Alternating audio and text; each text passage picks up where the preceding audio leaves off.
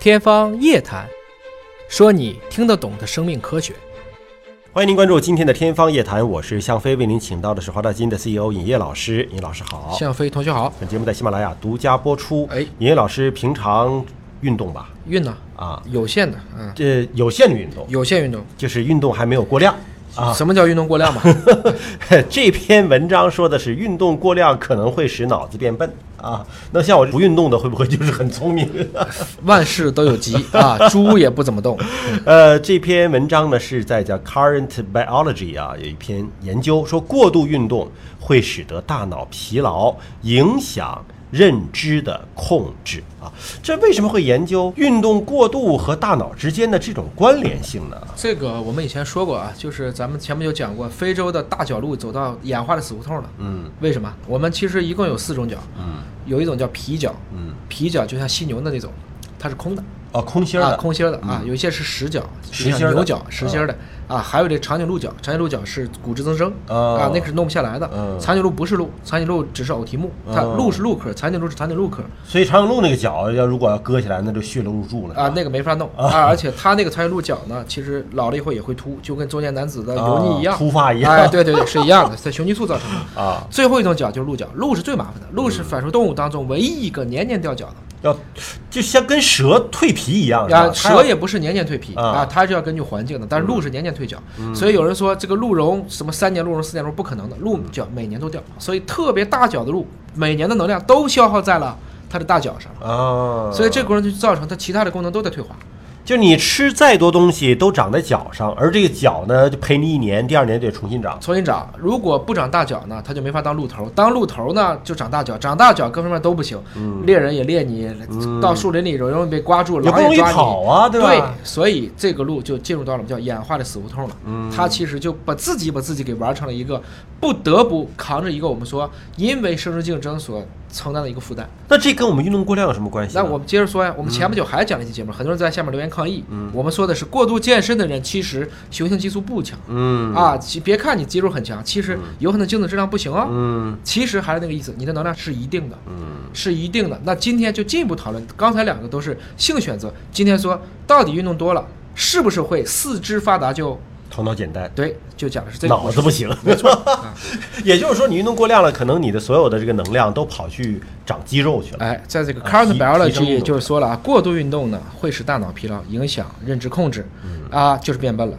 那么几十年前呢，有一位马拉松的超级明星啊，在他的职业生涯的巅峰时期，突然停止了数年的跑嗯步，理由是受不了了。不光身体不行了，精神也不行，他没有任何的伤病。这种极端的疲劳状态是我们叫过度训练综合症的核心。啊，长期的在一个竞技状态，每天都感觉像一个机器一样的再去竞技，它很麻烦。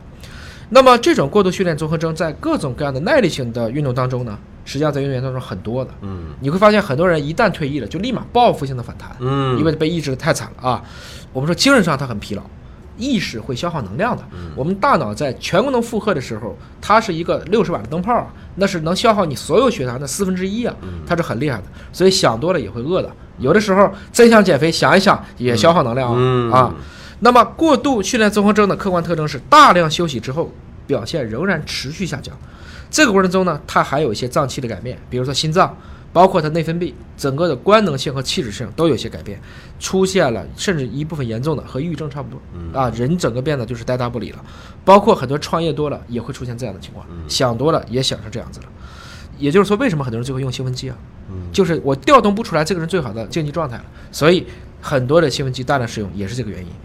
这个问题呢，一直在运动医学当中也没有被解释。科学家呢就基于这个提出一种假设：训练超负荷会导致认知控制大脑系统的这种疲劳。那么具体来讲呢，他们是对铁人三项，嗯，铁人三项应该是做人类持续时间最长的，因为马拉松只是铁人三项的三分之一嘛，还要游泳，还要骑自行车。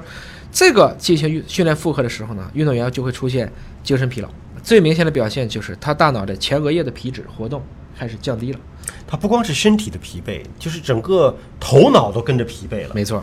这个情况呢，我们都知道，我们的这个前额叶的皮质呢，是我们想问题的地方，这是人类之所以区别于其他的很多物种就是这部分发育的特别好。我们九百亿个神经元都大部分都在这儿了，一旦这部分疲惫以后，他就不想去递延满足了，一定要立马就受到刺激，他不愿意再去有一个长期的一个设计了。所以这个研究的同行作者呢，索邦大学的教授讲的，受运动训练超负荷影响的前额外侧区域，与我们以前研究的受过度认知工作影响的区域完全相同。嗯，明白了吗？就累大发了和脑袋想大发了，结果是一样的。嗯，他们就是属于最后你负责认知的这个薄弱环节遭到了一种不可逆的一种损伤。嗯研究人员也解释说呢，说这个研究最初啊从哪儿来的？实际上是法国国家体育运动学院负责呢，在给参加奥运会运动员培训的时候、训练的时候，嗯发现有些运动员就出现了一个过度训练综合症啊。当他们觉得过度疲劳的时候，表现成绩就会显著的下降他缓不过来了，啊他缓不过来了，就是没有办法让他恢复过去。啊。那么这种过度的训练综合症的部分原因，是否在于这种大脑的神经疲劳？他就为了找到这种背后的原因，所以呢，就选择了一些三十七名平均年龄是三十五岁的男性的耐力运动员，嗯对然后分组进行训练，对得出这样的一个结论。对他必须要找耐力运动的，因为球类运动呢，还是始终都是我们说为什么挥拍类运动、球类运动是更好的运动，它是我们的体脑要有一个配合的。而纯粹的耐力运动，其实包括为什么我不同意很多人跑马，很多人跑马其实是完全是为了一种时尚，那个东西在华大运动类目前呢有限的数据来看。都可能造成很多不可逆的损伤，不是所有人都适合这种运动的。啊，我们还是极力的劝大家，你可以没事跑跑步，不要没事就跑个马拉松啊。马拉松并不适合所有人跑。因为我们知道运动有一些是有趣味性嗯的，对吧？像一些竞技性的呀，或者趣味性的呀。但是如果纯耐力的运动，对那就是对人类体能极限的一种考验。啊摧残嘛，就我就驴每天拉个磨，就是纯耐力的运动。嗯我们当然不是想去用这个方式去侮辱运动员，但本身来讲，我们很多的更高、更快、更强，说的是一种精神，而不是把人折腾到极限。换言之，他刚才说了，我们长期用脑和长期用身体，其实长期用身体。因为是竞技条件用身体，这种情况下是不可能只凭我的植物神经去做的，嗯它一定要通过调动你的竞技状态。你的竞技状态是什么？嗯你的竞技状态是要通过大脑的神经元的活跃来调动激素的。嗯，这个功能一旦受损了，它可能就没有办法很好的去，因为我们跑步的时候和打仗一样的，是要调动我的肾上腺素的，我才可能进入到一个竞技状态的。所以从这个角度来看的话，过度运动是有可能让人更加变得迟钝，甚至是出现认知障碍的。当然了，科学家呢也是希望通过未来的研究呢，能够找到有助于干预、预防这种神经疲劳以及它的后果的一个治疗的政策啊，治疗的一个策略。呃，当然还在路上了。那么更多健康相关的最新研究，可以登录国家基因库生命大数据平台 CNGB DB 来获取。下期节目时间我们再会。